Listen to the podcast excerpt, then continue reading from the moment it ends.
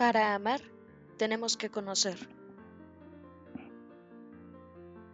Las mujeres contemporáneas dedicamos mucho esfuerzo y afanes a modernizar la vida social, la cultura, las leyes, la política. ¿Nos dedicamos a modernizar el amor?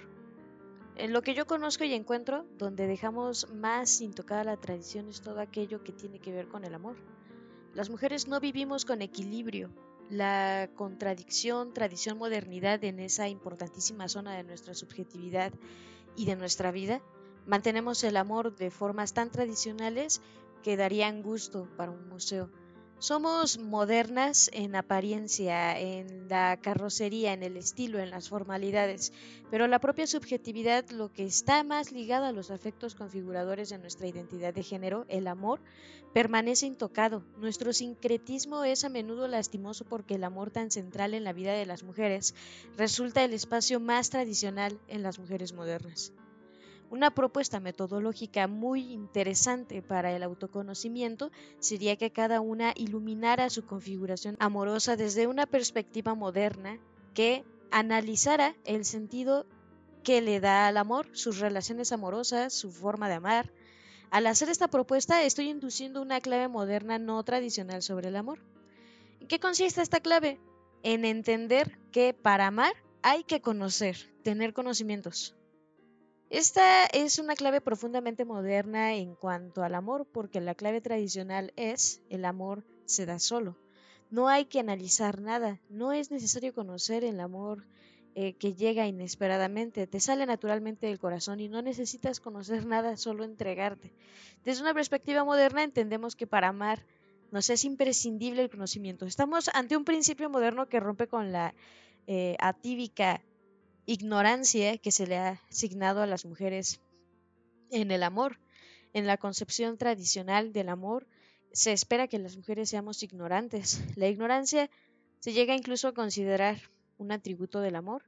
En la moral amorosa tradicional esa ignorancia es elevada al rango de virtud, una virtud femenina desde una perspectiva moderna, pues nos planteamos esto que para amar necesitamos conocer, sobre todo conocernos a nosotras mismas. Necesitamos el autoconocimiento. ¿Quién soy? ¿Qué quiero? ¿Qué anhelo? ¿Qué necesito? Como modernas, tenemos que asumir otro punto de partida en el amor. Para amar, el primer interés tiene que estar situado en nosotras mismas, lo que me exige dar respuesta a preguntas muy sencillas como quién soy, qué soy, qué quiero, qué deseo, qué anhelo, qué necesito, qué puedo, qué hago. Son preguntas que me guían en un recorrido para desarrollar la autoconciencia. Si no conozco quién soy, probablemente lo que esté haciendo al amar es cumplir mandatos amorosos. Si no sé qué quiero, probablemente esté dispuesta a querer lo que otros quieren para sí como si yo lo quisiera para mí. Si no sé lo que anhelo, probablemente esté en conflicto con mis deseos porque muchos de mis anhelos están prohibidos y no los realizo ni sé eh, siquiera qué implicaría realizarlos. Si no sé qué deseo o reprimo mis deseos por prohibidos, me convierto en territorio del deseo de otros y vivo para realizar los deseos de otros o de otras. Es fundamental la pregunta que, que deseo eh, qué es lo que deseo y no hay que profundizarla con qué quiero ni tampoco con qué necesito. ¿Qué necesito es una pregunta sobre mi ubicación en mi vida y en el mundo?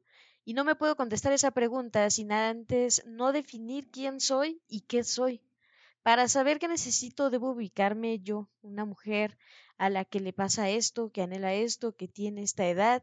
La edad es la clave fundamental para el amor también, porque el amor requiere ser en, eh, etéreamente realizable.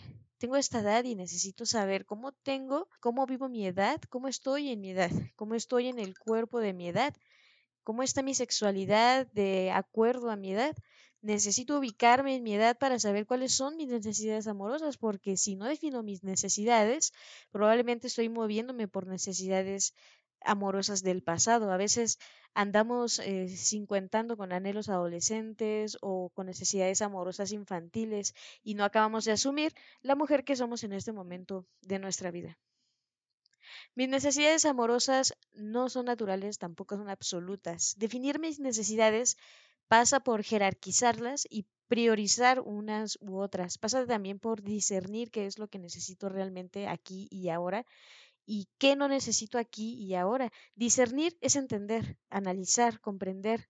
Tres experiencias subjetivas diferentes. Si analizamos nuestras necesidades, las entenderemos, las comprenderemos. Nuestra voluntad podrá discernir cuál es nuestra necesidad prioritaria. Discernir quiere decir tener capacidad de juicio. Otra clave para amar es tener un juicio amoroso propio. Una filosofía amorosa diferente. Para poder tener juicios propios sobre el amor necesitamos una filosofía amorosa. Si no la tenemos definida, probablemente estemos funcionando con la filosofía amorosa tradicional. Una filosofía implica una concepción del mundo y de la vida, una concepción articulada, una visión compleja sobre el mundo y sobre la vida. Tener una filosofía resulta urgente para poder reposicionarnos frente al amor. Si no tenemos una filosofía distinta a la tradicional, las carencias, las dificultades y la problemática del amor las percibiremos desde la filosofía patriarcal con las que nos moldearon. La cultura patriarcal se ha prodigado en crear una moral amorosa para las mujeres. La ha desarrollado, la ha vestido, la y revestido a lo largo de siglos. En esa filosofía hemos sido educadas y es en la subjetividad ligada al amor donde la filosofía patriarcal permanece casi intacta. La cultura patriarcal les asigna a las mujeres como la identidad existencial, el amor.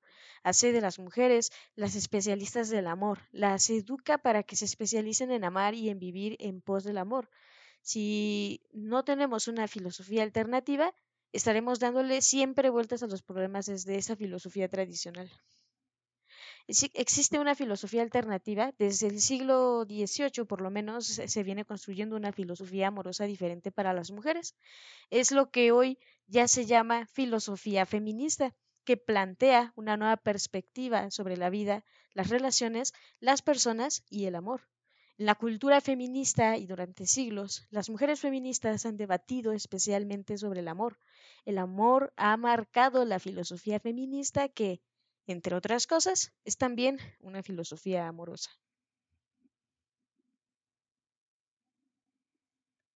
Una revolución. El amor es histórico. Las feministas llevan siglos reflexionando sobre el amor como tema central de su análisis sobre el mundo. Si revisamos la literatura feminista desde el siglo XVIII hasta hoy, encontraremos una crítica sistemática al amor tradicional y al planteamiento de las alternativas desde muy distintos ángulos.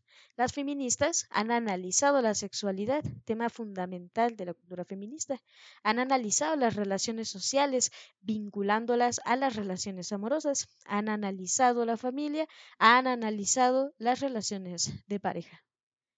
En tierras latinoamericanas, la primera feminista que cuestiona el amor tradicional es Sor Juana Inés de la Cruz, que hizo críticas que resultan muy actuales. La misma vida de esta monja mexicana fue una crítica a la forma tradicional de amar. Con su vida en las condiciones de su tiempo y de su mundo, ella trastocó el amor patriarcal. Necesitamos conocer esa mirada transgresora de Sor Juana, que es su legado fundamental.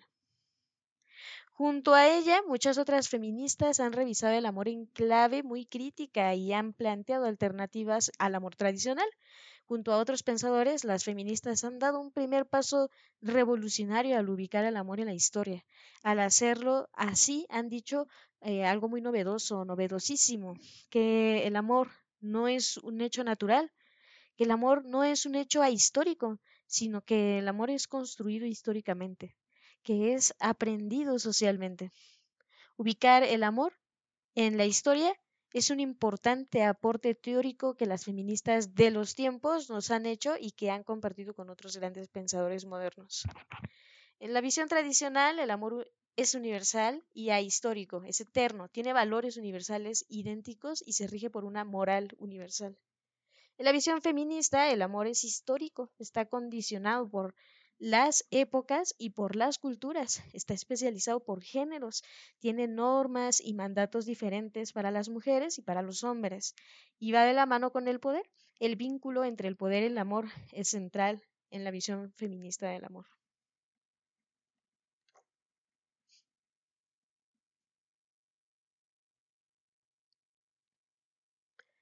Poder y amor están vinculados. En la concepción tradicional del amor, el amor es funcional a la concepción tradicional del poder.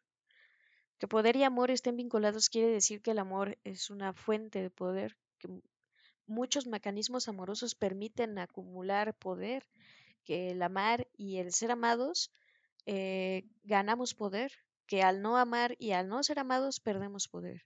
Quiere decir que la experiencia amorosa es también una experiencia política, porque el amor reproduce formas de poder y porque el amor es también un espacio para la liberación y la emancipación de políticas. Millones de mujeres viven a diario experiencias de desamor, de injusticia en el amor, de inequidad amorosa. El feminismo ha hecho y sigue haciendo la crítica del amor que somete, que se impone, que devasta, que profundiza, que perpetúa las desigualdades. Hoy, el anhelo de justicia amorosa moviliza a millones de mujeres a participar en los diversos movimientos sociales. La clave de la justicia, eh, de la equidad, es fundamental para entender a las mujeres de hoy que más que salud, la educación, el agua potable o el alimento sienten el amor como su necesidad más básica y no cubierta. El amor puede convertirse en un espacio para transformar las relaciones de poder en la vida personal, en la pareja de la familia y en la sociedad. El amor es tema central del feminismo que ha ido logrando transformaciones legales y jurídico-políticas importantes. El feminismo considera que es posible transformar el amor si no se transforma la sociedad, que no es posible transformar la sociedad si no se transforma el amor. Al demandar una nueva ética amorosa, el feminismo está demandando nuevas relaciones de poder, una nueva relación política, una nueva sociedad. El amor va cambiando a lo largo de la historia. El amor se construye en la historia. Esto significa que aprendemos los contenidos del amor, que o que no los aprendemos, que el amor es histórico, significa que el amor ha tenido contenidos diferentes en las diferentes épocas históricas. Esta clave importantísima nos coloca en otra perspectiva, nos lleva a historizar el amor, a comprender, por ejemplo, que durante el siglo XX proliferaron en Occidente formas nuevas del amor que cambiaron la conciencia de muchas mujeres y hombres, a entender que en el siglo XVI se vivía el amor con particularidades que ya no existen en el siglo XX. Nos lleva también a asumir un fenómeno interesantísimo que las mujeres de hoy conservamos en nuestra subjetividad formas históricas del amor ya superadas en la sociedad. Una clave muy interesante en el, análisis feminista sobre el amor es reconocer que en cada época las mujeres han amado a la manera de su tiempo y al mismo tiempo han amado también recogiendo formas tradicionales del amor ya superadas y consideradas atrasadas en su tiempo. Han amado sincréticamente. El amor es histórico y siempre es simbólico. Existe como imaginario, como literatura, como ideología, como normas, como política, como cada quien realiza el amor dependerá del amor de la historia que vive y de sus condiciones de vida. Aprendemos ideologías amorosas, aprendemos los contenidos específicos del amor a través de mandatos, de normas, de creencias. Al vivir, cada persona trata de realizar el amor ideológicamente aprendido, en la realidad la mayoría vive frustraciones amorosas porque casi nunca podemos realizar el imaginario amoroso al que estamos vinculadas. Existen distintas tradiciones amorosas. Me ocuparé solamente de una de ellas, la tradición amorosa occidental, la que nos ha configurado a todas nosotras, la que ha configurado nuestro imaginario amoroso. La tradición amorosa occidental se ha ido extendiendo cada vez más y hoy con la globalización se ha convertido en la perspectiva amorosa mundial. Es interesantísimo observar que cuando hoy se reivindica la multiculturalidad, se reivindican también las formas de amor no occidental frente al modelo de amor occidental que se va haciendo hegemónico. Y ya hasta aquí nos vamos a quedar por esta ocasión. Abordaremos el capítulo 2 en el siguiente episodio. Hasta la próxima.